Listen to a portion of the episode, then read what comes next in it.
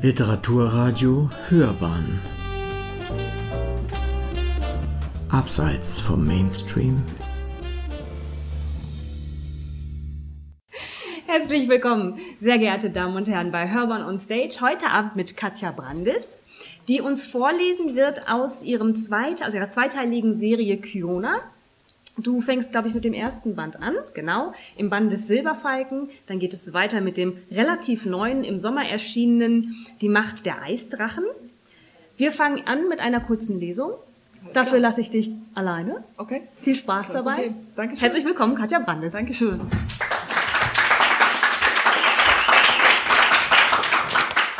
Ja, erstmal herzlich willkommen. Schön, dass ihr da seid. In meinem Roman Kiona geht es darum, dass eine junge Frau namens Kari ein Riesenproblem hat. Und zwar erstmal besteht das darin, dass sie mit ihrer nervigen Patchwork-Familie nach Island fahren muss. Eigentlich ist Island ja keine Strafe normalerweise, aber der neue Freund der Mutter äh, ist nicht so ganz ihr Ding und äh, der Sohn erst recht nicht. Und mit denen muss sie dann Urlaub machen. Die gehören auf einmal als Familie, ganz schrecklich. Und Ihre Stimmung ändert sich erst, als sie einen eigenartigen silbernen, silberweißen Falken bemerkt, der sie anscheinend beobachtet. Und sie denkt sich, was soll das denn jetzt? Ähm, ist das Zufall? Ist das Absicht? Was ist das für ein Tier? Ja, und dann kurz darauf hält die Familie an so einem grünen Tal an. Und die anderen gehen wandern, kein Problem. Und ähm, Kari bleibt dort, sie hat keine Lust mitzugehen. Und dann sprechen zwei eigenartige junge Leute sie an und sagen, ja, wir haben auf dich gewartet, äh, endlich bist du da. Und Kari so, hä, was soll das denn? Und ähm, dann erwähnen diese Leute, dass es dass die Pferde auch schon warten und ungeduldig werden und dann denkt Kari so, ach, das ist die Geburtstagsüberraschung, die mir meine Mutter versprochen hatte und geht dann mit diesen beiden jungen Leuten was sich als schwerer Fehler herausstellt, weil die bringen sie nämlich durch ein Tor in eine andere Welt, nicht mehr Isla, äh, die Isla heißt und nicht Island. Und das ist eine Welt mit Eisdrachen, Trollen, Elfen, Gnomen und allem, was dazugehört.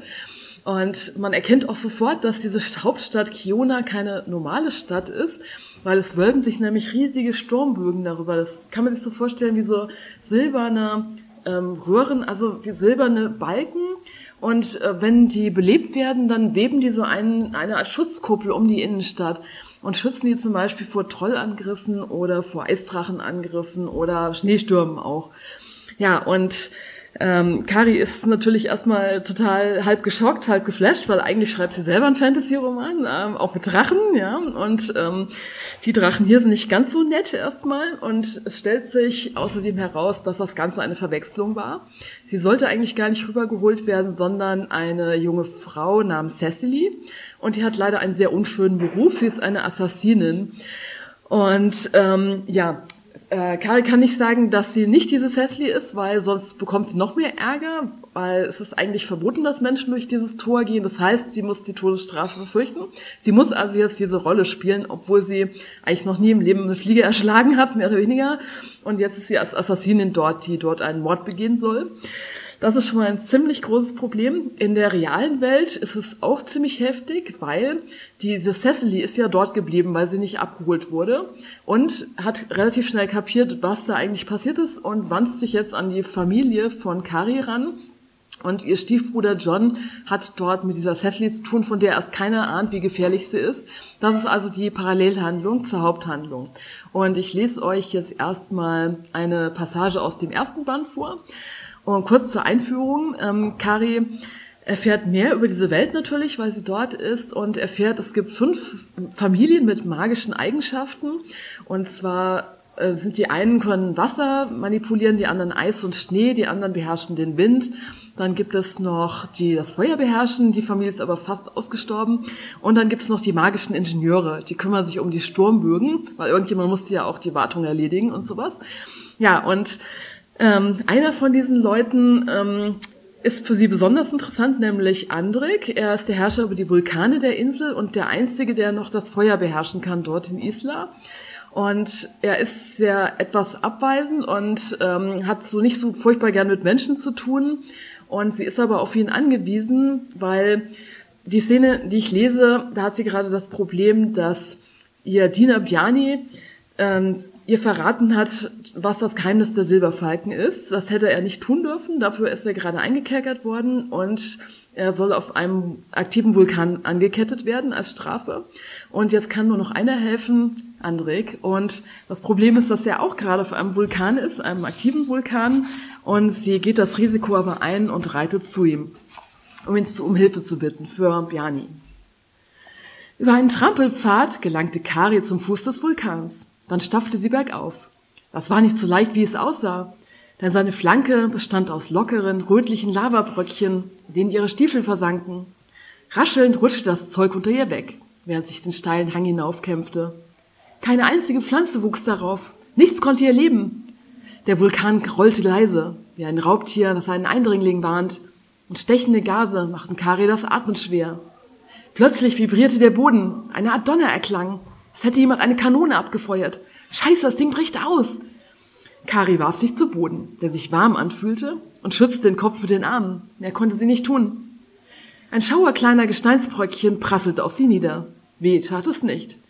Eine Weile blieb Kari noch liegen, doch als nichts weiter passierte, schüttelte sie die Lava von sich ab und arbeitete sich weiter nach oben, Schritt für Schritt, kegelförmigen Vulkan hinauf. Der Schweiß lief Kari herunter. Am liebsten hätte sie sich den dicken Pullover vom Leib gerissen. Hatte Andrik sie schon bemerkt? War der Ausbruch eben eine Warnung gewesen? Sollte sie besser umkehren, bevor es zu spät war? Es ist längst zu spät, dachte Kari und wusste nicht, ob sie lachen oder weinen sollte. Es war zu spät in dem Moment, in dem Bjani mir das Geheimnis der Silberfalken ins Ohr geflüstert hat. Als sie am Rand des Kraters ankam, atmete Kari schwer. Vor Anstrengung oder keuchte sie vor Angst? Irgendwie beides. Sie hatte sich nie als besonders mutig gesehen und jetzt war sie hier und irgendwie stolz darauf. Jedenfalls in den kurzen Momenten, in denen sie trotz der Angst sowas wie einen klaren Gedanken zustande brachte. Vor ihr waberte die Glut. Ein orangegelbes Pulsieren in der Tiefe des Vulkans. Sie konnte die Hitze auf dem Gesicht spüren. Wie lange würde sie es hier aushalten? Der Vulkan hauchte ihr seine schwefelig stechenden Gase entgegen. Waren die giftig? Nervös blickte Kari sich um, suchte nach Andrik. Da war er, höchstens 50 Meter entfernt. Er beachtete sie nicht, saß einfach am Kraterrand und blickte über sein Reich hinweg, versunken in dessen Anblick. Garantiert hat er sie trotzdem bemerkt. Er weigerte sich nur, sie zur Kenntnis zu nehmen. Ist das seine Art, mir zu sagen, dass ich hier unerwünscht bin? Mit Menschen umzugehen ist ja sowieso nicht seine Stärke. Er ignoriert sie lieber und bleibt für sich. Aber das akzeptiere ich nicht. Hier geht es um das Leben eines Kindes. Verbissen marschierte Kari auf ihn zu. Darf ich? fragte sie, wartete nicht auf die Antwort und setzte sich einfach neben ihn. Streckte die Beine aus und versuchte wieder zu Atem zu kommen. Es war aufregend hier zu sitzen, keine halbe Armlänge von diesem ganz besonderen Jungen entfernt. Die glühende Lava warf einen warmen Schein auf seine Züge und ließ sein dunkles Haar rötlich leuchten. Er trug ein schwarzes Hemd, das er bis zu den Unterarmen aufgekrempelt hatte, und scheu betrachtete Kari seine schmalen, sehnigen Hände, die Härchen auf seinem Unterarm. Plötzlich regte er sich, als sei er gerade aus einer Trance erwacht. Hast du keine Angst? fragte er, ohne sie anzusehen. Nein, log Kari, ist doch nett hier, niedlicher Vulkan. Ja, nicht, er ist noch jung.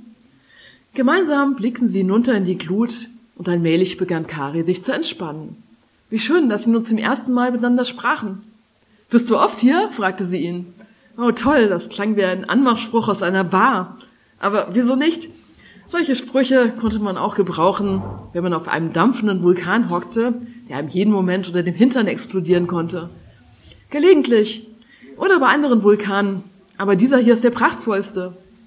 Er grub die Finger in die lockeren Lavabröckchen, nahm eine Handvoll und zeigte sie ihr. Kari staunte. Wieso hatte sie das beim Aufstieg nicht bemerkt? Dieses Zeug war unglaublich bunt. Es gab rote, schwarze, golden glänzende und lilafarbene Lavastücke. Wow, das ist ja echt hübsch. Und er spuckt das einfach so aus? Ja. Andrik blickte wieder über den Krater hinweg. Außerdem gefällt es mir hier, weil sich niemand hintraut. Es ist ein guter Ort, um allein zu sein. Treffer versenkt. Er hatte allein sein wollen und sie hat es ihm verdorben. Kari dachte trotzdem nicht daran aufzustehen. Wie gefährlich ist eigentlich dieser Vulkan Hekla? Dort wird bald ein Freund von mir angekettet, mein Diener Miani. Die Hekla hat schon eine Menge Leute getötet, sagte Andrik. Nur eine leichte Anspannung seines Mundes verriet, dass dieses Thema ihn nicht völlig kalt ließ. Er ist gewohnt, sich zu kontrollieren. Er hat sich unglaublich im Griff, schoss es Kari durch den Kopf. Vielleicht zu sehr. Piani hat nichts getan, außer mit mir zu reden. Anscheinend wart ihr dabei beide unvorsichtig. Du sollst inzwischen wissen, wie es in Isla zugeht. Dir ist es nicht erwünscht, wenn zu viel geredet wird. Vor allem nicht über die Herrscherin. Kari biss sich auf die Lippe. Piani hat sogar die Tür geöffnet, nach draußen geschaut, ob jemand lauscht. Das reicht nicht, sagte er nüchtern. Wahrscheinlich hat sich ein Gnome bei dir eingeschlichen, irgendwo im Zimmer versteckt, kriechen in jede Ritze. Verdammt! Doch Karis Gedanken kreist nicht um Gnome, sondern um Vulkane und um Andrik. Was bei diesen Überlegungen herauskam, ließ sich schaudern. Das kann nicht sein. Hoffentlich irre ich mich. Das ist zu scheußlich, um wahr zu sein. Das ist eine übliche Strafe bei euch, dass jemand auf irgendeinem aktiven Vulkan festgekettet wird, oder? Genau, je schwerer das Verbrechen, desto länger, desto höher auf dem Krater muss man bleiben. Aber du kannst Vulkane kontrollieren. Also kannst du auch bestimmen, ob diesen Leuten etwas passiert oder nicht? Das bedeutet, du bist der Herr über Leben und Tod in Isla, oder etwa nicht? Auf einmal wirkte sein Körper nicht mehr entspannt, sondern starr. Ich bin kein Vollstrecker, wenn du das meinst. Ich halte mich raus. Was meinst du denn, warum ich jetzt gerade nicht dort bin, sondern möglichst weit weg? Kari spürte, wie hilflose Wut in ihr hochstieg.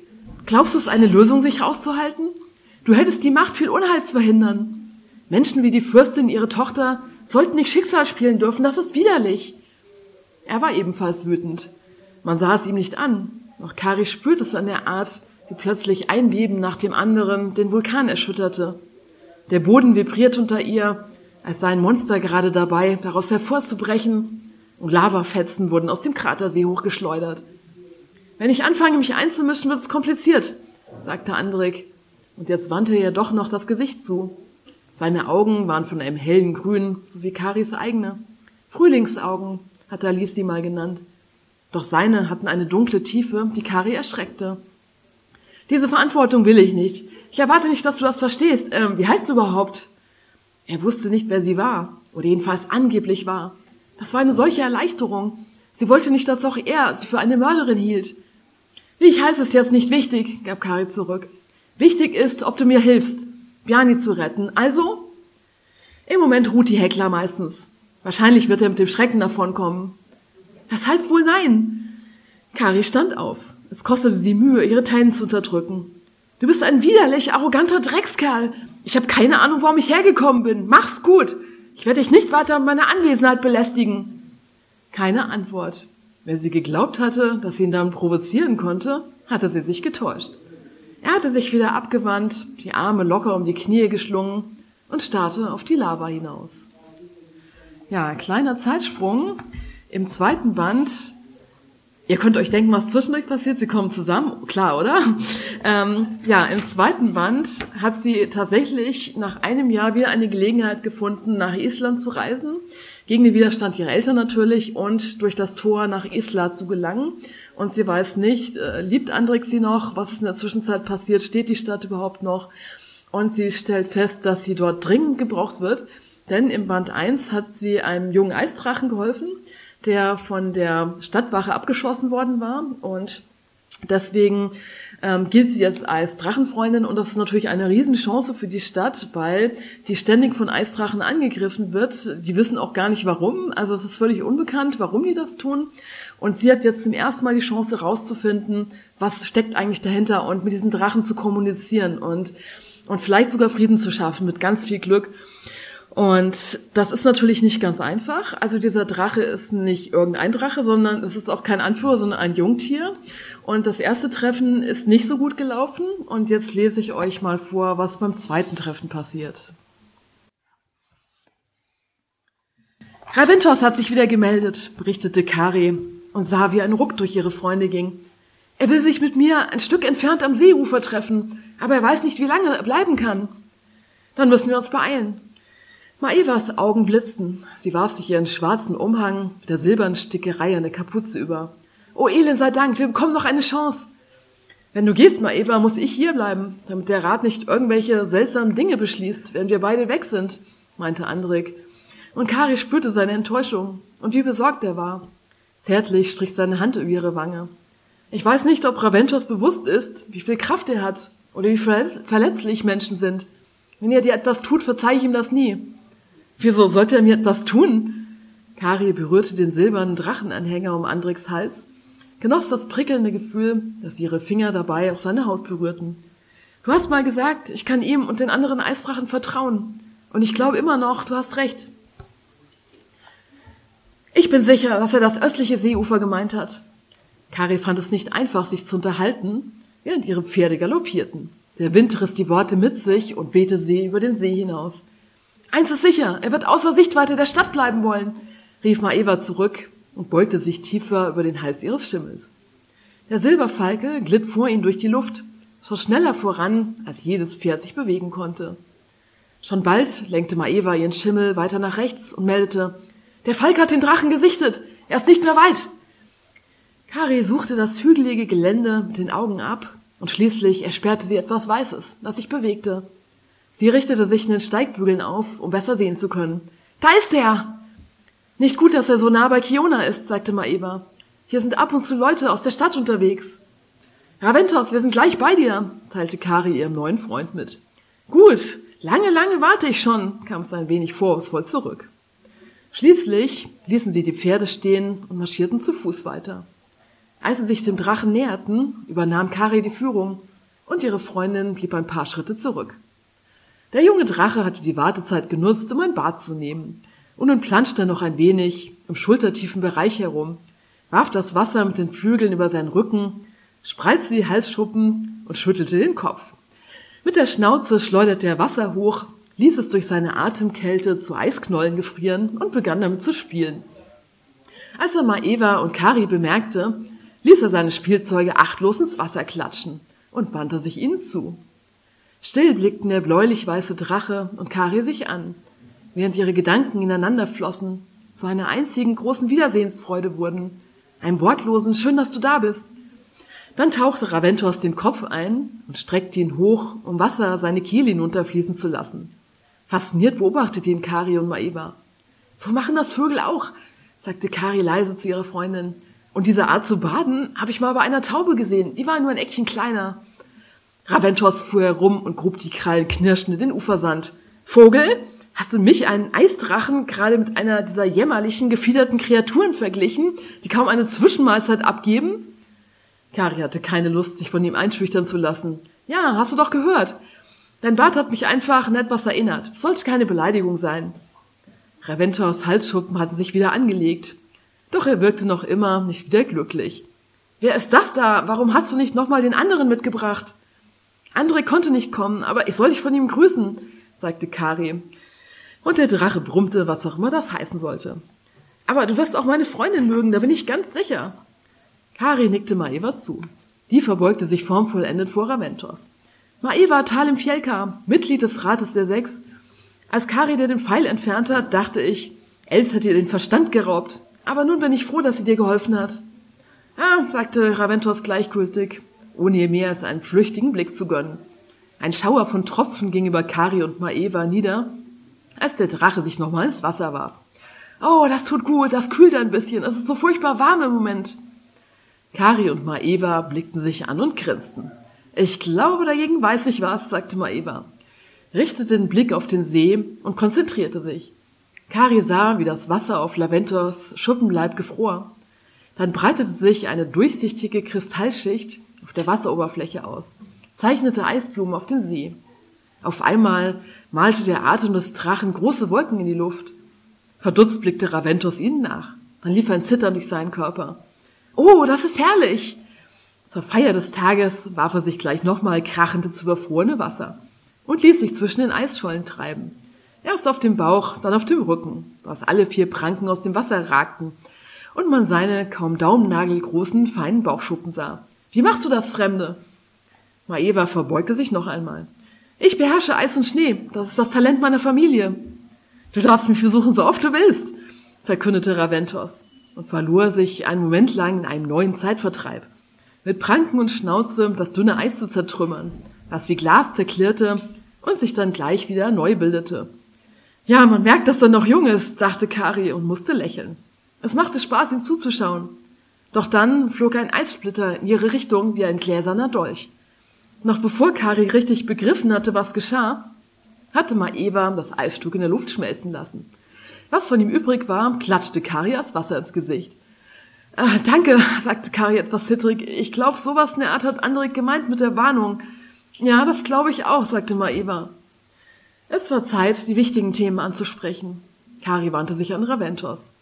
Hast du deinen Rat, diese Ältesten, gefragt, ob sie mit uns reden würden, damit wir vielleicht Frieden schließen können? Das brachte Raventos dazu, seinen Freizeitspaß zu unterbrechen. Auf einmal wirkte er bedrückt. Seine bläulich-weißen Flügel hingen schlaff herab. Sie sagen, ihr sollt zurückgeben, was uns gehört. Was das ist, hätten sie euch damals mitgeteilt. Sieben Tage Zeit habt ihr dafür. Wenn ihr es nicht tut, werden sie eure Stadt ein für alle Mal vernichten.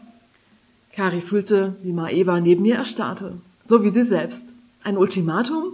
Sieben Tage, das war nicht gerade lang. Besonders, wenn sie erst einmal herausfinden mussten, was die Drachen zurückhaben wollten. Es gab keinen Zweifel, dass die Drachen wirklich fähig waren, Kiona zu zerstören. Bisher hatten sie anscheinend nie mit voller Kraft angegriffen, sondern nur versucht, die Menschen unter Druck zu setzen oder zu vertreiben. Oder hatten sie bisher nicht genug Drachen einsetzen können? Inzwischen waren sie jedoch so weit, der letzte Angriff, bei dem sie zu zwölf waren, gezeigt hatte. Und anscheinend waren sie mit ihrer Geduld am Ende. Maeva fing sich schnell wieder. Weißt du denn, worum es geht? Was wir euch gestohlen haben sollen? Der Drache atmete lautstark aus, äußerte sich aber nicht. Sag ihnen, sie müssen uns mehr Informationen geben, drängte Maeva. Wir tun unser Bestes, aber zuerst wollen wir reden, von Angesicht zu Angesicht, mit denjenigen, die bei euch bestimmen. Ich frage, sagte der junge Drache, wandte den Kopf ab und fauchte leise. Das Thema war ihm offenbar nicht angenehm. Vielleicht wusste er selbst nicht genau, worum es ging, wollte das aber nicht zugeben. Oder scheute er sich, seinen Ältesten ein solches Treffen vorzuschlagen, das es noch nie gegeben hatte? Kari näherte sich ihm vorsichtig, einen Schritt und noch einen. Ich weiß, dass es nicht deine Schuld ist, sagte sie zu ihm und legte ihm eine Hand auf den Hals. Seine Schuppen fühlten sich hart und kühl an unter ihrer Haut. Eine riesige Schnauze bog sich zu ihr, und mit halb geschlossenen, hellblauen Augen genoss der Drache, dass sie ihn um die Nüstern herum kraulte und ein paar Fischgräten zwischen seinen Zähnen herauszupfte. In meinem Roman wäre ich jetzt auf seinen Rücken geklettert und wir wären eine Runde auf ihm geritten, ging es Kari durch den Kopf. Zu spät fiel ihr ein, dass ihre Gedanken für ihn kein Geheimnis waren. Raventos Augenlider zuckten hoch, ein entgeisterter Blick traf sie. Reiten? Auf mir? War nur so eine Idee, habe ich auch nur halb ernst gemeint. Ich bin kein Pferd. Raventos schnaubte, sein Schwanz peitschte von der einen zur anderen Seite, fegte Steinbrocken weg, mähte ein Gebüsch um. Außerdem würdest du runterfallen und dann wäre das meine Schuld. Stimmt, das könnte passieren, gab Kari zu. Solange sie noch von Pferden fiel, sollte sie besser erstmal üben, bevor sie auf größere Reittiere umstieg. Es kommt jemand, verkündete plötzlich eine fremde, kühle Stimme in Karis Kopf. Maeva, die dem Austausch schweigend zugehört hatte, fuhr hoch und sah sich um. Der Silberfalke sagt, es kommt jemand. Ich habe ihn gehört, meinte Kari erstaunt, doch sie hatte keine Zeit darüber nachzudenken, warum das so war, denn der Falke hatte recht. Noch waren die Geräusche leise, doch sie näherten sich schnell. Kurz darauf sahen sie die Neuankömmlinge über eine Hügelkuppe kommen und Kari erschrak. Es waren etwa 15 Reiter, alle einfach und bäuerlich gekleidet. Keiner von ihnen hatte einen Umhang. Mehrere von ihnen trugen Lederkappen und sie alle waren bewaffnet. Kari sah Knüppel, Speere, Sensen. Zwei hatten sogar Bögen so dabei, soweit Kari das aus der Entfernung erkennen konnte. Was ist das? Ein Mob? Eine Jagdgesellschaft? dachte sie erschrocken. Sieht nach Drachenhassern aus, sagte Maeva. Sie klang alarmiert. Leute aus der Unterstadt. Wer außerhalb der Sturmbögen lebt, hat oft sehr unter den Angriffen gelitten. Fürchte, die haben irgendwie mitbekommen, dass wir hier sind. Der junge Eisdrache war sichtlich nervös geworden. Die Schuppen an seiner Kehle hatten sich gesträubt, seine Schwanzspitze zuckte. Stumm behielt er die herannahenden Menschen im Auge, und Kari schluckte ihre Enttäuschung darüber herunter, dass die Flugstunde jetzt in noch weitere Ferne gerückt war. Was meinst du, Maeva? Können Sie Raventos mit dem Zeug schaden, das Sie dabei haben? Möglich. Zusammengekniffenen Augen musterte Maeva den Pulk Menschen, der sich immer weiter näherte. Die Männer ritten schneller und starrten in ihre Richtung, manche schwenkten drohend ihre Waffen. Jedenfalls haben sie uns mit ihm gesehen. Nicht gut, wir sollten machen, dass wir wegkommen. Aber die kommen genau unseren Pferden vorbei. Heißt das, wir müssen die zurücklassen? Fürchte schon, sagte Maeva. Zu Fuß sind wir nicht gerade schnell, aber ich mache uns Deckung. Ganz plötzlich begann es zu schneien. Die Flocken wurden immer dichter, dass man kaum noch die Hand vor Augen sehen konnte. Ihr Drache schnaufte, seine Katzenaugen betrachteten sie mit neuem Respekt. Ich wusste nicht, dass ihr Kanahan so etwas könnt. So nennt ihr uns? Was bedeutet Kanahan? fragte Maeva. Erdkriecher, gab Raventos zur Auskunft. Oh, wie nett. Kari tastete nach ihrem Drachen, strich über seine Schuppen. Besser, du verschwindest. Ich will nicht, dass du etwas abbekommst, wenn es hier Ärger gibt. Ihr Drache richtete sich auf seinen Vorderbeinen auf und wölbte den Hals. Ich bin Raventos, der atemberaubend Furchtlose, der mit dem Wind tanzt. Und das da sind nur ein paar der Gestalten, die sonst vor uns kuschen. Ja, ja, Erdkriecher und so weiter, aber vielleicht erinnerst du dich an den Pfeil damals? meinte Kari. Besser, wir treffen uns ein anderes Mal wieder. Na gut, möge der Sturm euch tragen. Der Eisdrache reckte sich mit ausgebreiteten Flügeln dem Schneegestöber entgegen, nahm ein paar Schritte Anlauf und warf sich in die Luft. Fast sofort war er im Weiß verschwunden.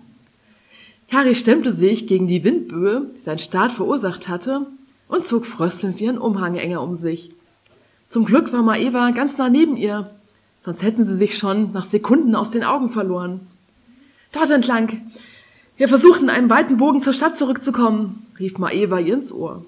Sie zog eine Art Kompass aus ihren Gewändern, blickte darauf und deutete in eine Richtung. Dann begann sie zu marschieren, so rasch sie konnten. Kari merkte, dass sie zitterte. Werde ich in Kiona zur Hassfigur werden, weil ich mit Raventos befreundet bin? Das wäre scheußlich. Und was ist, wenn diese Kerle es doch noch schaffen, uns abzufangen?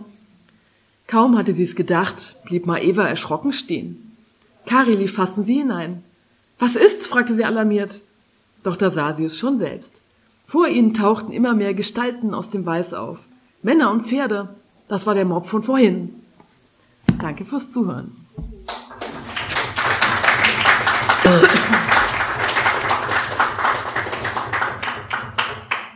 Vielen Dank, Katja, für deine Lesung gerade.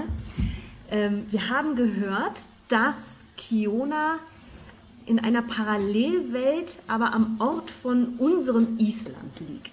Das stimmt. Und ich war drei Wochen in Island, nachdem ich die Idee hatte und die Handlung auch schon hatte. Dann bin ich nach Island gefahren, habe wirklich drei Wochen lang nach Schauplätzen gesucht, weil ich wollte, dass das wirkliche Orte sind. Also zum Beispiel das, der Ort, wo das grüne Tor ist. Bei ähm, Lesungen zeige ich normalerweise auch Fotos davon. Mhm. Es gibt insgesamt fünf Tore, noch das schwarze, zum Beispiel das goldene Tor, die sind sehr, sehr hübsch. Also ich habe immer sofort gewusst, wenn ich so ein Tor gefunden hatte. Und ich habe auch sofort gewusst, äh, als ich den Ort gefunden hatte, wo Kiona sich äh, ausbreitet im Roman, in unserer Welt ist da nur eine Ebene am See.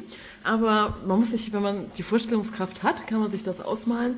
Und wenn man durch das Tor schafft zu gehen, also ich habe die genaue Ortsbeschreibung ähm, online gestellt, dann, wenn man es schafft, gerne, könnt ihr es ausprobieren. Und dann kann man dort die Kiona ähm, erkunden. Das heißt, du bist tatsächlich auf Recherchereisen nach Island gefahren? Ja, klar, das mache ich immer, weil ich finde das ganz wichtig, weil so ein Roman lebt ja auch von der Atmosphäre und wenn das irgendwie fake klingt, dann spüren das die Leser und ich fahre eigentlich immer hin um einfach mal aufzusaugen, wonach riecht es da, wie fühlt es sich an, dort zu sein, was für überraschende, ungewöhnliche Orte kann man dort noch finden, was begegnet einem dort noch so. Das sind alles Sachen, die kriegt man einfach weder aus dem Reiseführer noch aus Google Maps einfach. Mhm. Und deswegen finde ich das schon sehr wichtig. Und auch wenn es ein Fantasy-Roman ist, aber wie gesagt, das Island-Feeling ist, glaube ich, schon relativ authentisch. Du bist eine ausgesprochene Fantasy-Autorin. Das ist dein Genre, das du besonders liebst. Wieso Fantasy? Ähm, erstmal sage ich erstmal Jein, weil ich habe auch schon einige Near-Future-Thriller geschrieben, zum mhm. Beispiel Ruf der Tiefe oder White Zone, das kennen einige von euch.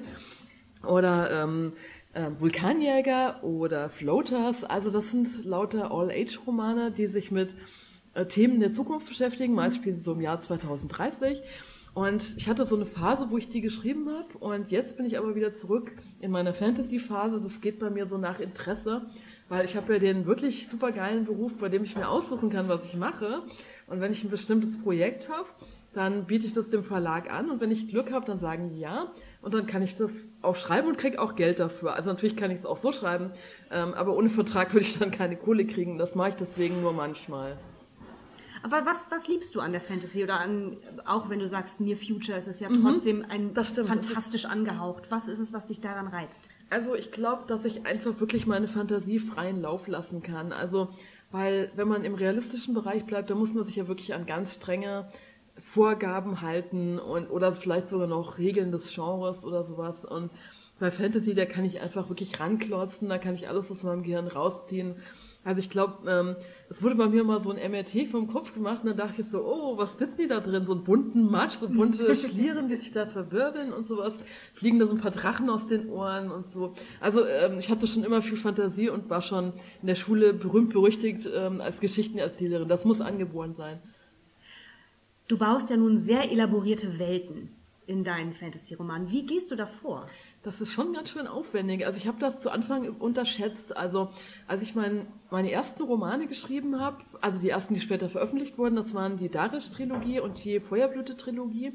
Da hatte ich da noch überhaupt keine Erfahrung und habe mir einfach mal alles Mögliche ausgedacht. Aber zum Beispiel habe ich erst zum Schluss eine Karte gezeichnet. Heute würde ich sagen, völlig ballerballer, die muss man zuerst zeichnen, ja. Und, ähm, und heute brauche ich ungefähr so einen Monat Vollzeit. Also ich arbeite, ich bin hauptberuflich Autorin, das heißt, ich mache dann wirklich Vollzeit, nichts anderes, als diese Welt auszugestalten. Währung, Bildungssystem, Religion, Feiertage, Krankheiten, ähm, also äh, Kleidungsstil, was essen die da, Ausdrücke, ähm, Geschichte dieses Reichs und wie benehmen die sich da generell, ähm, wie ist die Gesellschaft organisiert. Also es gibt tausend Dinge, die einem jetzt auf Anhieb nicht einfallen vielleicht, aber ich habe da so eine Checkliste mal aufgestellt. Genau. Und hierbei hast du ja, also bei in den Kiona-Romanen hast du ja tatsächlich auch ähm, Mythen aus Island mit eingebaut oder mythische Wesen aus. Teilweise. Mir sind die Elfen vor allem aufgefallen. Das sind ja, ja auch sehr stimmt. spannende kleine Viecher. Das stimmt, aber ich musste einen eigenen Zugang zu ihnen finden, weil ich war leider ein bisschen enttäuscht von den original isländischen Mythen. Zum Beispiel, ich habe mir natürlich die isländischen Märchen äh, Regalmeter, Festmeter gekauft und dann habe ich festgestellt, okay, die Trolle sind eigentlich relativ langweilig. Und die Elfen sind auch eigentlich so wie Menschen, nur halt etwas kleiner und sie tauchen halt hinter Steinen auf, aber sonst haben sie keine besonderen Eigenschaften. Okay. Fand ich super schade. Und deswegen, meine Elfen sind so ein bisschen so eine Mischung zwischen Kindern und Katzen. Ja? Sehr, sehr ähm, hairbrained, wie man in Englisch sagen würde. Also sie ähm, sind unberechenbar, ähm, also flirrig von der Art her. Also man kann sich überhaupt nicht auf sie verlassen und äh, sie machen immer alles anders, als man denkt. Und dann, also ich muss für mich immer so einen Zugang finden zu diesen Fantasy-Wesen. Auch zum Beispiel Drachen. Ich habe schon über verschiedenste Drachenarten geschrieben, zum Beispiel in meinem Roman Das dunkle Wort sind es Flussdrachen, die mit den Magiern interagieren. Also es ist wieder was ganz anderes. Also ich muss da immer irgendwas finden, was mich interessiert, was noch für mich neu ist und was vielleicht auch für die Leser neu und anders ist, weil immer nur das Tolkien-Universum durchzukauen, das war mir schon immer zu langweilig. Das fand ich nämlich besonders schön an deinen Elfen, dass sie, auch dass sie so futtermotiviert sind, fand ich erstmal super. Schokolade, mhm. genau, genau. Aber auch, dass sie eben nicht so diese klassischen, typischen Elfen, die irgendwie klein und niedlich und hübsch und nett und Wünsche erfüllen und Vögelchen ja, genau. und, und auch Glitter. kein Bogenschießen und keine spitzen Ohren und so, genau. Wie machst du das im Allgemeinen, dass du, dass du diese Klischees umgehst? Auch wenn man jetzt über Drachen nachdenkt oder über Trolle ja, nachdenkt. Da mhm. hat man sofort ein Bild, wie die zu sein haben. Wie mhm. stellst du sicher, dass du nicht nur diese Klischees bedienst?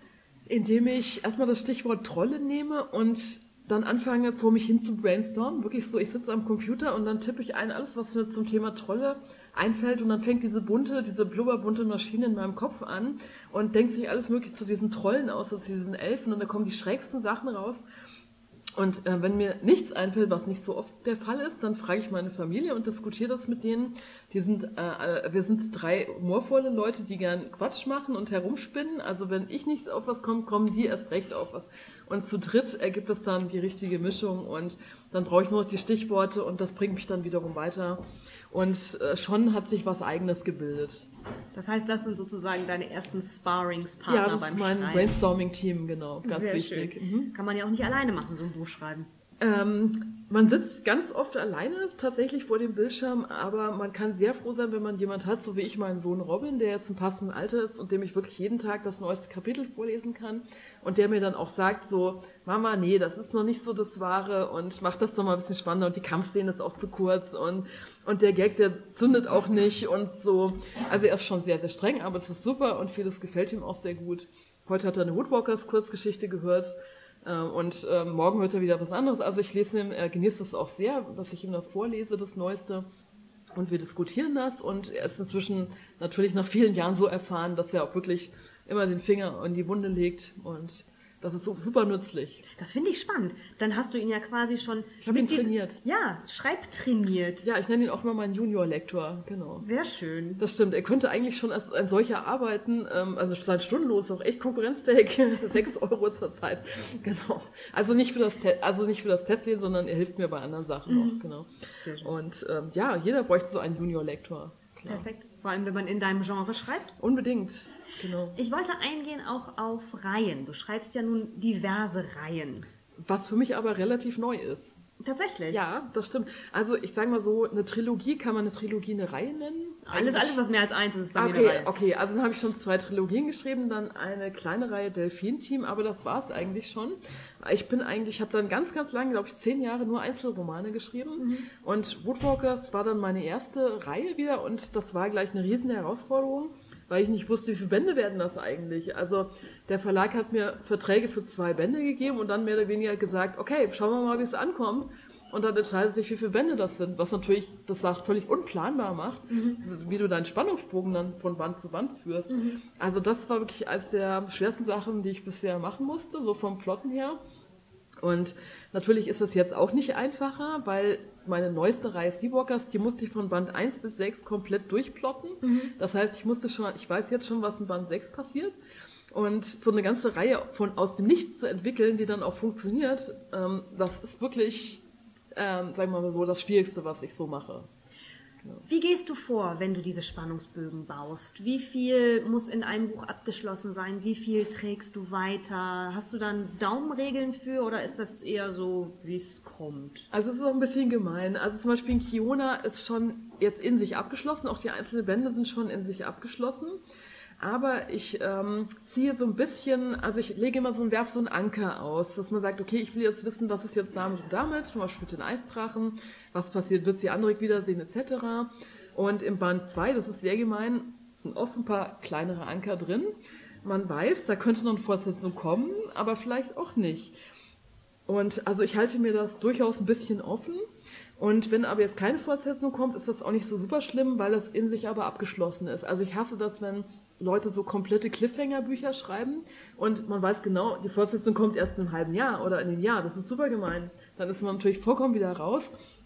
Also was mache ich nicht, sondern ich trage immer so kleinere Dinge oder das Hauptproblem, das wird nicht gelöst oder so kleine Sachen trage ich rüber. Und zum Beispiel ab Wood- Woodwalkers 5, da wird ganz konkret auf das Ende hingearbeitet mit dem Band 6, dem großen Finale. Da musste ich schon, also ab Band 4 habe ich angefangen, konkrete Hinweise noch zu streuen, die dann schon auf das Ende hindeuten, weil da wusste ich schon, es werden sechs Bände. Aber zu Anfang wusste ich das nicht, es hätte sein können, dass es nur drei werden. Wie gehst du dann vor? Hast du ein bestimmtes Software-Tool, in dem du das machst? Hast du einen Raum, in dem du ein, eine komplette Wand beschreibst mit an dieser Stelle kommt dieser Hinweis und an der Stelle kommt der Hinweis? Oder hast du andere Techniken, Also mit denen du das machst? es gibt ja Leute, die machen solche Mindmaps und Zettel auf Wänden. Ich habe das ganz primitiv in einem, in einem Word-Datei. Ich habe eine Datei für Figuren, eine für Handlungen, wo ich das in Kapitel aufschlüssele und in Szenen aufschlüssele, eine Datei für Kultur und Welt und eine noch für diverse Ideen, wo ich spontane Einfälle dann notiere. Und das reicht mir tatsächlich und ähm, alles andere behalte ich im Kopf. Aber ich habe da auch wirklich eine sehr gute Helferin, die Sabine, und zwar, äh, weil ich habe die Bände ja auch über viele Jahre geschrieben, inzwischen die Woodwalkers und so. Und die hat jedes kleinste Detail im Kopf, im Gegensatz zu mir. Und wenn ich ihr ein neues Manuskript zu lesen gebe, dann sagt die, an der Stelle hat die Figur ja leider die Augenfarbe gewechselt. Oder, also in der, in dem Band wohnen sie noch im ersten Stock und nicht im zweiten und, und sowas, ja. Also sie ist gnadenlos und das ist super, weil die findet diese kleinen Widersprüche, die mein Lektor nicht immer findet. also gibt- weil sie ist ein Fan auch, sie ist ein echter Fan und sie ist eine super Lektorin, weil sie auch schon, also sie ist auch erwachsen, also Eine laufende Enzyklopädie. super klasse. Es gibt ja tatsächlich Menschen, die relativ spät erst dann auch anfangen, aber ganze Regelwerke dann auch zu schreiben. Ja, ja, sie hat auch das sowas. Wiki, ähm, sie hat auch das Wiki für Seawalkers und Woodwalkers ähm, angelegt und das sind inzwischen auch 300 Seiten, also es ist Wahnsinn, also ist unglaublich fleißig. Also ohne die wäre ich schon ein paar Mal auf den Klippen der Continuity gestrandet. so. Ist das Genau. ein öffentliches Wiki? Ja, äh, genau. Ähm, der Link ist auf meiner Homepage. Man, also und man kann es auch einfach Woodwalkers Wiki in, bei Google eingeben und dann kann man einfach mal reinschauen. Das ist unglaublich gründlich. Also manchmal gucke ich tatsächlich selber nach, äh, wenn ich was nicht mehr genau weiß. Äh, aber sie hat das unglaublich katalogisiert. Und so jemand braucht eigentlich jeder Fantasy-Autor, mhm. der irgendeine Reihe schreibt.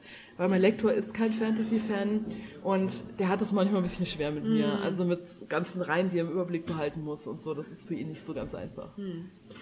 Du schreibst hauptsächlich für Jugendliche und du hast gerade schon gesagt, du schreibst auch äh, All-Age-Romane, aber vieles genau. von dem, was du machst, ist Jugendliteratur. Ja, aber zum Beispiel bei Kiona würde ich sagen, das ist All-Age. Also mhm. man kann es ab 12 lesen, man kann es aber auch noch mit ganz klassisch 99 lesen. Mhm. Ja. Und ich kriege auch viel Feedback von Erwachsenen. Und bei Woodwalk ist das so, das ist Geschmackssache. Also die, das ist eigentlich für Jugendliche, aber ich kenne auch noch, also wie gesagt, Eltern oder einfach Erwachsene, die Spaß daran haben, denen aber bewusst ist, dass es ein Kinder- und Jugendbuch ist mhm. und die sich einfach dann nochmal in diese Welt hineinbegeben, einfach um ihre Fantasie nochmal so richtig, sich ähm, so einfach so ein bisschen da reinzuwerfen, diese Fantasy-Welt. Also, das ist aber ganz klar Kinderbuch. Mhm. Ähm, worauf muss man besonders achten, wenn man gerade für Jugendliche schreibt? Nicht langweilen, ganz wichtig. Das verzeihen die niemals. Also mein Sohn hat mir ziemlich klar die Richtung vorgegeben. Es muss entweder witzig, jede Szene muss entweder witzig oder spannend sein. Und ich habe dann noch anrührend dazu genommen. Witzig, spannend oder anrührend und das im gesamten Roman.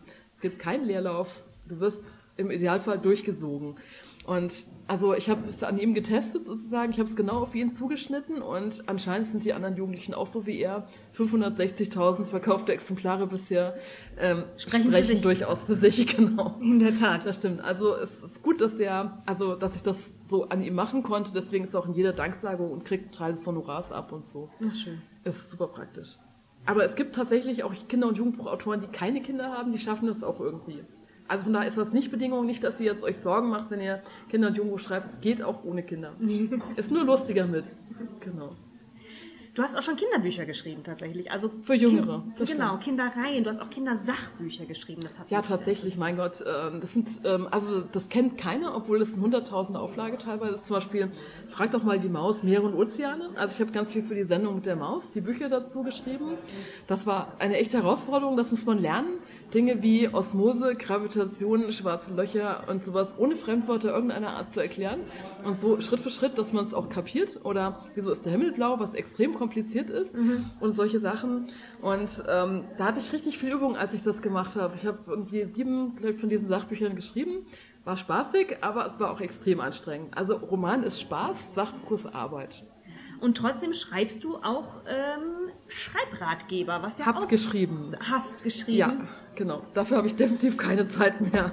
genau. Nee, es war gut, dass ich das gemacht habe. Mhm. Hat auch, auch sehr viel Spaß gemacht. Es war wirklich nicht, also spaßige Arbeit, sehr spaßige Arbeit. Das war in der Phase, wo ich gerade so eine Übergangsphase war bei den Büchern. Mhm. Da hatte ich Zeit dafür. Und jetzt keine Chance. Also die Leser wollen zweimal im Jahr einen neuen Walkers-Roman, also gerade Seawalkers. Mhm. Dann versuche ich mir die Zeit rauszuknabbern, dass ich noch nächsten Herbst so einen Wälzer schreiben kann. Und da passt nichts mehr dazwischen. Mhm. Dann will Arena noch so ein Special jedes Jahr. Ich habe ihnen schon gesagt, so, hallo, bin ich ein Roboter? Nein. Mhm. Also äh, es ist ein bisschen schwer zu verstehen, dass drei Bücher im Jahr schon relativ viel ist. Mm, trotzdem möchten sie gerne noch ein bisschen mehr aus mir rauspressen. Ich verstehe das. Das ist ähm, ja bares Geld, ja. Klar. Und trotzdem hast du ja mit deinem Schreibratgeber vor allem Dingen über das Selbstlektorat äh, relativ Welle gemacht und warst auch neulich noch bei der Online-Autorenmesse dabei stimmt, und hast da einen Vortrag gehalten. Mhm. Wo wir dich schon mal da haben, und es hören ja auch immer viele Schreiberlinge zu. Hallo Autoren, genau. Hast du so einen Tipp oder zwei, so das ähm, auch beim Selbstlektorat? Ja, also es gibt ja bestimmte Fehler, die man immer macht. Äh, man ist ja dann betriebsblind und man, ich weiß zum Beispiel genau, ähm, wenn ich den Roman fertig habe, ist jede einzelne Szene in sich geschliffen und funktioniert. Das weiß ich wegen meinem Sohn, weil ich die Kapitel vorgelesen habe. Aber der gesamte Bogen, da muss mein Lektor immer noch ganz doll zimmern mit mir zusammen, so, hey, wieso kommt denn die da nicht vor? Und du musst mal stärker hier den anziehen, die Spannungsbogen und der Schluss, nee, das geht noch gar nicht und so. Also der große Bogen, das ist bei mir die Schwäche. Und äh, deswegen habe ich so eine Checkliste entwickelt bei diesem Selbstlektorat, wo man selber nochmal abchecken kann, wo ich auch alle meine Fehler, die ich alle schon gemacht habe, selber im Laufe der Zeit, auch mal aufgelistet habe und damit ihr die nicht macht, ihr Autoren, genau, zum Beispiel die Hauptfiguren sind oft zu positiv. Man vergisst ihnen Schwächen, Ängste und sowas zu geben, Verletzlichkeiten. Die sind aber ganz, ganz wichtig. Gerade gestern habe ich erst so ein, so ein totale Hater-Mail gekriegt. Ja, so meine Hauptfiguren sind ja total perfekt und das geht ja gar nicht und so. Und äh, da habe ich aber dann ganz nüchtern aufgezählt, was sie für Schwächen und äh, Ängste und Probleme haben und dann war dann auch Ruhe, aber der hat es anscheinend nicht so richtig gelesen. Aber keiner mag perfekte Figuren, also selbst wenn du dich total in deinen, ähm, deine männliche Hauptfigur verliebt hast, was durchaus oft vorkommt, musst du ihm Schwächen geben. Er darf nicht perfekt aussehen, bitte. Er muss auch schwierige Seiten haben. Äh, kann auch unordentlich sein oder irgendwas oder abgebrochenen Zahn haben, was weiß ich. Gib ihm irgendwas, mach ihn nicht perfekt, bitte. Ja, also weil perfekte Leute finde ich unglaublich uninteressant. Es ist in der Tat so. Man, man man findet die dann auch immer als Leser so blöd, weil man sich so denkt, ah, ja, ja. und du bist so perfekt. Den und kann man sich auch gar nicht identifizieren. Halt genau. Ja, genau, das mag man auch gar nicht. Und zum Beispiel Kari ist wirklich, ähm, ist Inbegriff des Unperfekten, aber sie entwickelt sich schon relativ stark und wächst auch, wie das Figuren noch hoffentlich oft tun, über sich hinaus und entdeckt auch neue Seiten an sich und wird schon auch, ist im zweiten Band schon eine ganze Ecke erwachsener als im ersten Band. Also das, ich hoffe, das spürt man auch. Aber sie hat zum Beispiel Figurprobleme oder steckt mit ihrem Roman immer noch Seite 50 fest und seit Jahren und sowas. Also sie ist, also ich glaube, ich mag das auch an ihr, dass sie so unperfekt ist einfach. Ja, und das ist so ein Punkt von dieser Checkliste mhm. und es gibt einfach Punkte, die muss man nochmal abhaken. Das sind die Nebenfiguren zum Beispiel liebevoll gezeichnet oder hat man da 0815 der Polizist oder die Lehrerin oder sowas drin. Die, das sind dann halt Abziehbilder, aber die möchte man nicht drin haben. Solche Sachen muss man einfach nochmal checken, wenn man fertig ist mit der, ähm, also mit dem Manuskript, mhm. genau. Du hast gerade angesprochen, du hast auf eine E-Mail geantwortet. Hast du regen Austausch mit deinen Lesern? Oh ja, ja, sehr rege. Ähm, das ist manchmal, wenn ein neues Buch rauskommt, sind das bis zu 20 am Tag Kommentare und Mails. Das ist dann auch Ausnahmezustand bei mir im Haus dann. Und deswegen bin ich froh, dass ähm, nächstes Jahr ein Roman weniger rauskommt, obwohl es gibt das Special. Okay, doch nicht weniger. Naja, auf jeden Fall ist dann immer ordentlich was los und normalerweise sind es so fünf bis zehn zur Zeit. Also jetzt tendenziell eher zehn. Und ähm, das ist nicht immer ganz einfach, die zu beantworten. Es sind auch ganz spezielle Fragen dabei, es sind auch Fragen, die sich wiederholen. Das äh, sage ich dann so, mein Gott, guckst du auf der Homepage nach. Ich habe das als Antwort auf häufige Fragen drin. Nein, die, die fragen lieber, weil natürlich die Autoren antwortet dir. Das ist natürlich toll, ja. Mhm. Aber dann denke ich so, mein Gott, die Erscheinungsdaten kannst du doch nachgucken. Und aber dann kommen wieder ganz rührende, tolle Briefe und Kommentare und ich freue mich total, gerade wenn ich mal wieder nicht Leser bekehrt habe oder sowas. Und es ist wirklich sehr schön dieser Austausch und eigentlich hatte ich gedacht, dass andere Autoren das auch haben oder machen. Dann habe ich aber mit anderen Bestseller-Autoren gesprochen, weil zum Beispiel gibt ja Arena Verlagsabende und so. Dann habe ich, äh, hab ich gesagt, ja, wie macht ihr das mit den Leserbriefen? Und die so, hä? Beantworten? Und, und sie hat sich herausgestellt, die kriegen einen im Monat. Also das ist bei mir schon ungewöhnlich. Woran liegt das, glaubst du? Ich war von Anfang an relativ im engen Kontakt mit den Fans. Also es gab sogar schon Starisch-Zeiten, das ist schon echt lange her, gab es schon einen Fanclub und so. Und ich habe mich da, ich fand das lustig, habe mich da irgendwie reingeklingt und so. Und das ist, hat jetzt, jetzt Tradition und jetzt muss ich es quasi ausbaden. Ähm, also, ähm, aber es macht ja auch Spaß. Also von daher ist es Arbeit und Spaß. Genau. Was sind ein paar besonders schöne Erfahrungen, die du mit Fans gemacht hast? Gibt es welche, die dir in Erinnerung geblieben sind? Ja, also zum Beispiel hat mir eine geschrieben und hat mir vorgeschlagen, eine Pantherin namens Noemi einzubauen. Und da dachte ich so, okay, Pantherin, Noemi, cooler Name, mache ich. Das ist dann Seawalkers reingeflossen. Und dann habe ich ähm, das ein bisschen aus den Augen verloren, weil ich wollte ihr eigentlich erst zum Erscheinen des Buches dann eins schicken. Und dann war vorher aber Buchmesse. Und dann signiere ich so, signiere, lange Schlange und sowas. Und dann kommt ein Mädchen und ich frage sie, ja, wie heißt du? Noemi. Und ich so, ach, ist ja lustig. Ähm, ich habe so eine Pantherin, die heißt so. Und die, das war ich, die das vorgeschlagen hat. Und das war total schön, natürlich, klasse. Und die sah auch noch so aus, wie ich mir die vorgestellt habe. Fantastisch, ja. Das hat den Nachteil, dass jetzt alle mir ständig Figuren vorschlagen. Also, weil ich das in die Danksagung geschrieben habe. Ich schreibe, wenn mir jemand hilft, schreibe ich das in die Danksagung. Mhm. Und das ist auch drin. Und da muss ich halt jetzt wieder massig abwehren, in Anführungszeichen. Also einfach sagen, sorry, ich habe schon genug für zehn Schulklassen zusammen. Ähm, es klappt leider nicht. Das ist halt auch schwierig, immer Nein zu sagen, aber ja, geht nicht anders. Ja. Also ich habe halt nur ein begrenztes Figurenkontingent. Genau. Nochmal zurück zu den Schreibratgebern. Du hast auch einen geschrieben für Jugendliche speziell. Mhm. Kommen viele Jugendliche auf dich zu, die auch in deiner Leserschaft sind und sagen, ich schreibe auch selber? Ich mache sogar einen Fanfiction-Wettbewerb äh, zweimal im Jahr. Oh, das ist immer sehr lustig. Also werden um die 50, 60 Geschichten immer eingeschickt. Und ich krieg dann die Top 20 nochmal zum Lesen. Also die Sabine, die kennst du ja schon vom Namen her, macht die Vorauswahl und ich krieg die Top 20 und mache dann nochmal mein Ranking daraus und die Gewinner und so weiter. Und ich bin immer sehr beeindruckt, wie gut die Fans schreiben können. Und es ist natürlich super witzig, in meinem Universum, diese Geschichten, die in meinem Universum angesiedelt sind, dann zu lesen und sowas. Ich kann leider nicht alles lesen, was die Fans mir gerne schicken wollen. Aber die meisten hatten bisher auch Verständnis. Und durch diese Wettbewerbe, die sehr lustig sind, also es gibt auch Fanart-Wettbewerbe, das geht etwas schneller, nur das brauchen nur das Bild anschauen.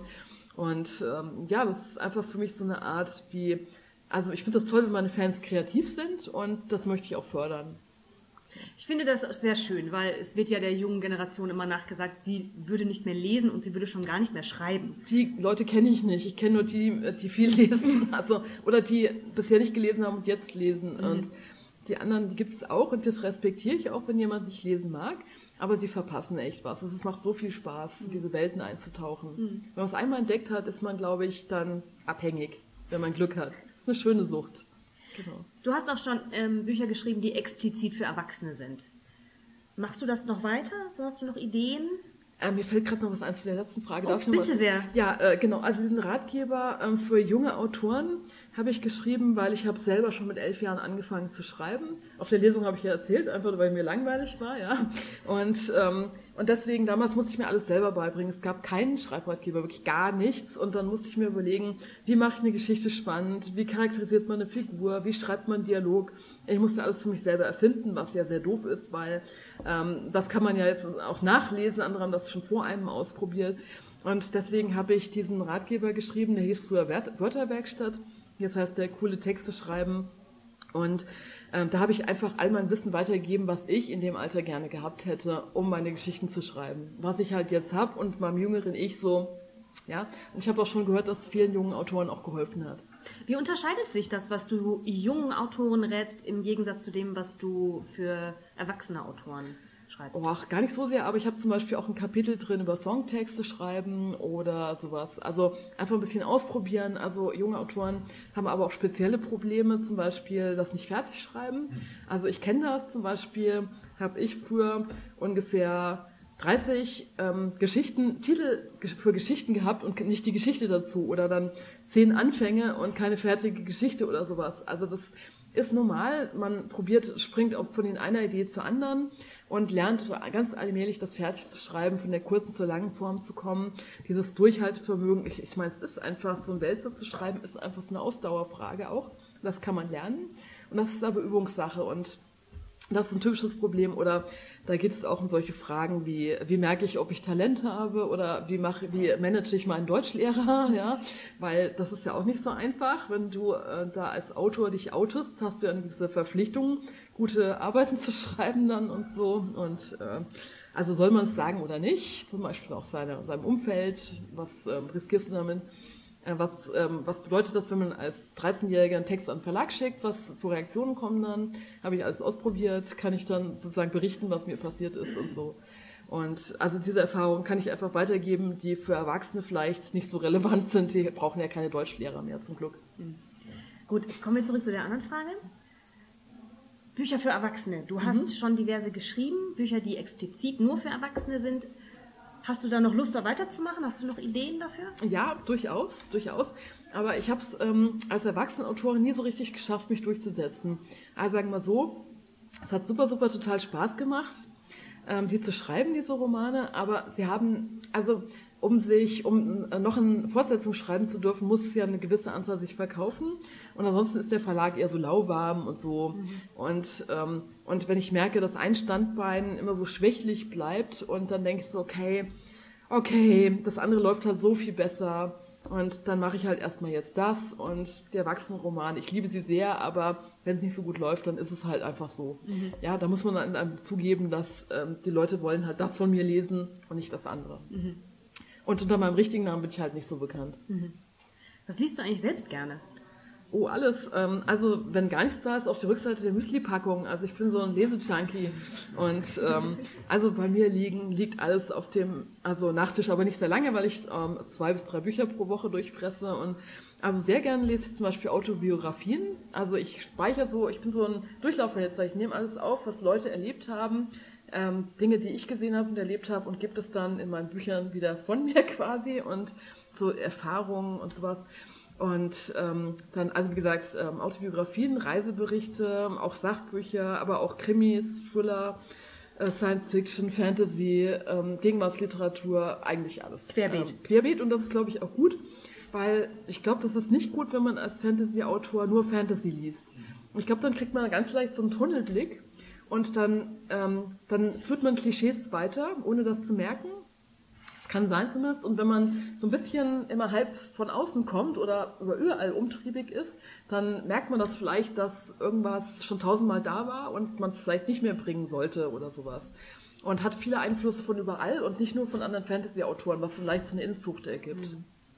Du hast es schon angedeutet, du schreibst zwei bis drei bis 15 Bücher im Jahr. Mhm, sagen wir mal zwei bis drei. Zwei bis drei. Das, was ja trotzdem für viele Autoren, die ich kenne, schon extrem viel ist. Ah, die Woodwalker ist nicht dick. Die Und- sind dann noch mit Illus und so. Und Ja. trotzdem. Ja, ist das, trotzdem, okay. Ist schon sehr effizient. Ja, äh, ich glaube, das liegt daran, dass ich mir angewöhnt habe, schon seit mehreren Jahren wirklich gründlich zu planen. Weil ich weiß von Autoren, die, ähm, also es ist so eine Typfrage, manche planen, manche nicht. Und ich weiß, dass die, die planen, deutlich länger, äh, die nicht planen, deutlich länger brauchen und dass sie immer wieder stecken bleiben, also Schreibblockaden haben. Und ich mache mal ein sehr detailliertes Exposé, habe die Handlung also im Griff, habe die Figuren vorher gründlich geplant und habe mir einfach schon überlegt, ähm, also was wann kommt, ja, im Roman. Und dann kann ich den wirklich so, da kann ich so durchfließen. Also ich kann es nur aus mir rausfließen lassen, dieses Buch, weil es in meinem Kopf eigentlich schon da ist. Und ich mich nicht ständig fragen muss, was mache ich eigentlich? Wollte ich nicht eigentlich was anderes machen? Könnte das anders ausgehen? Obwohl ich, ich baue natürlich ganz viel spontane Einfälle auch ein, weil mir ständig irgendwas einfällt. Aber grundsätzlich ist die Richtung klar und dann kann man wirklich auch relativ schnell schreiben. Das heißt, du hast auch jede Szene schon vorher angelegt Mhm. und weißt ganz genau, so fängt sie an, das passiert darin und so hört sie auf. Ähm, es ist wirklich, es geht viel schneller, wenn man sich das vorher überlegt. Manchmal auch einfach nur einen Tag vorher, aber ähm, ja, ich überlege es mir vorher. Das hilft sehr. Was hast du dann für, für ein, ob, viele Autoren meckern ja immer, wir wollen gar nicht über Wordcount reden und immer. Nee, ich rede auch nicht über Word. Okay, gut. Aber, aber wir können über Seiten reden. Oder Also sowas. ich schaffe so, also sagen wir unter fünf Buchseiten bin ich nicht zufrieden mit mir. Mhm. Das ist aber fünf Buchseiten ist aber das Minimum. Das habe ich absichtlich minimal sozusagen definiert, damit ich, das schaffe ich eigentlich immer. Ja? Pro Tag. Pro Tag, genau.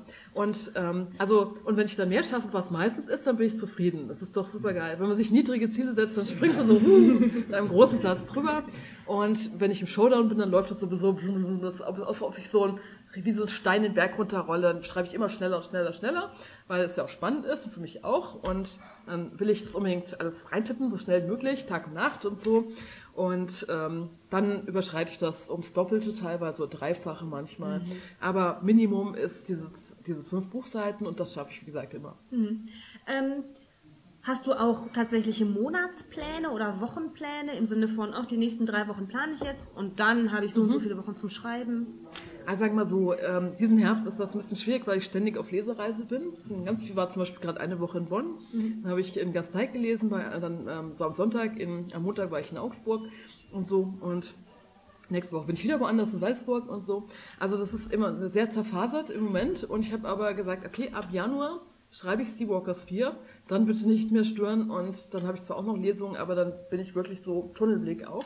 Ich stehe auch dazu und ähm, versuche alles, was mich da aufhalten könnte, jetzt schon zu erledigen und im Januar und wie gesagt das ganze Frühjahr und den Sommer, wenn ich weiß, ich bin im Showdown, ich weiß ungefähr, wann ich den Showdown schreiben werde, dann auf jeden Fall freizuhalten. Und ich muss das halt mit den drei Büchern, zwei bis drei Büchern irgendwie eintakten im Jahr und weiß aber aus Erfahrung, wie lange ich brauche ungefähr und gebe immer pünktlich ab. Die Verlage lieben mich dafür. Sehr gut. Ja, weil die kennen das natürlich auch anders. Ja, Ja, klar. Ich habe auch früher als Verlagslektorin gearbeitet, das hat eigentlich keiner pünktlich abgegeben. Böse, sehr böse. Genau. Wie lange hast du das gemacht als Verlagslektorin? Ähm, ich habe beim Campus Verlag im Lektorat gelernt Und äh, die konnten mich leider nicht übernehmen, war keine Stelle frei und dann bin ich quasi in den Journalismus rein. Mhm. Also es war eine relativ kurze Phase meines Lebens, aber dadurch kenne ich halt beide Seiten, die Verlagsseite und die Autorenseite. Und deswegen glaube ich, dass ich eine relativ pflegeleichte Autorin bin. Ich dränge niemals mhm. und ich weiß, was die alles am Hut haben und alles machen müssen und wie viele Autoren die betreuen und sowas. Und hm, deswegen bin ich da, glaube ich, recht verständnisvoll, wenn es bei denen mal nicht so passt. Mhm. Ja. Bist du in der, in der Autorenwelt relativ gut vernetzt auch mit anderen Fantasy-Autoren oder auch nicht Man lernt zwangsläufig sehr viele Autoren kennen. Ich bin fast froh, wenn ich mal jemanden kennenlerne, der nicht schreibt, weil natürlich muss man die ganzen Manuskripte von den Freunden dann lesen und ähm, ja, man redet dann, wenn man nicht aufpasst, nur noch über so Schreibzeug, was nicht gut ist. Also ich bin ganz froh, dass mein Mann nicht aus der Branche ist, sondern Elektrotechniker.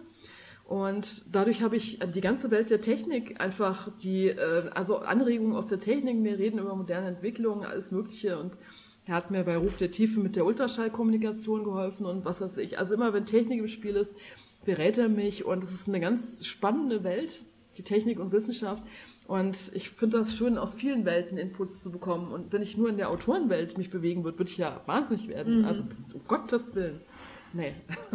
Ich habe noch eine letzte Frage und zwar, stell dir vor, du bist auf einen zwölften Geburtstag eingeladen und du darfst ein Buch verschenken und zwar keines von deinen eigenen. Ach, da weiß ich reichlich, genau. Sag mal.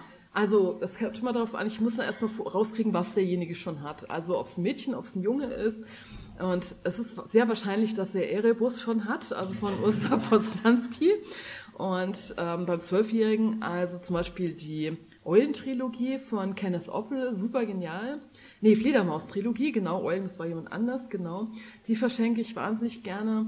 Dann, ähm, also es gibt unendlich viele gute Bücher und es ist halt total schade, dass in den Schulen teilweise immer noch die Sachen gelesen werden von Anu Dazumal, von, die noch schon 30, 40 Jahre alt sind. Dabei gibt es so viele gute neue Jugendliteratur. Mhm. Ja. Zum Beispiel oder Außerirdisch ist woanders. Das ist ein, ähm, ein Junge, der ähm, sehnt sich danach, Außerirdische zu treffen, der wartet darauf, dass er endlich mal einen trifft und dann kommt dieser neue Junge in seine Klasse und der ist total strange und dann denkt er, ja, endlich, es ist ein Außerirdischer und er fängt dann an, ihn zu erforschen und, und als Erwachsener kapiert man natürlich relativ schnell, was mit dem Jungen los ist, aber der Junge schnallt es erst ganz am Schluss und ist einfach super anrührend. Mhm. Also es gibt so viele schöne Bücher. Mhm. Da habe ich kein Problem mit dem Verschenken. Genau. Muss nicht immer von mir sein. Genau. Obwohl ich verschenke gerne selbstgemachtes. Also ich habe ja auch viel selbstgemachtes. Genau. Okay, schlechter Witz. Ja. Gut. Vielen Dank, Katja. Bitte. Das war ein sehr schönes Gespräch. Danke auch für deine Lesung. Bitte, bitte. Vielen Dank, liebes Publikum. Kommt wieder zu Hörbahn on Stage. Dankeschön. Jo.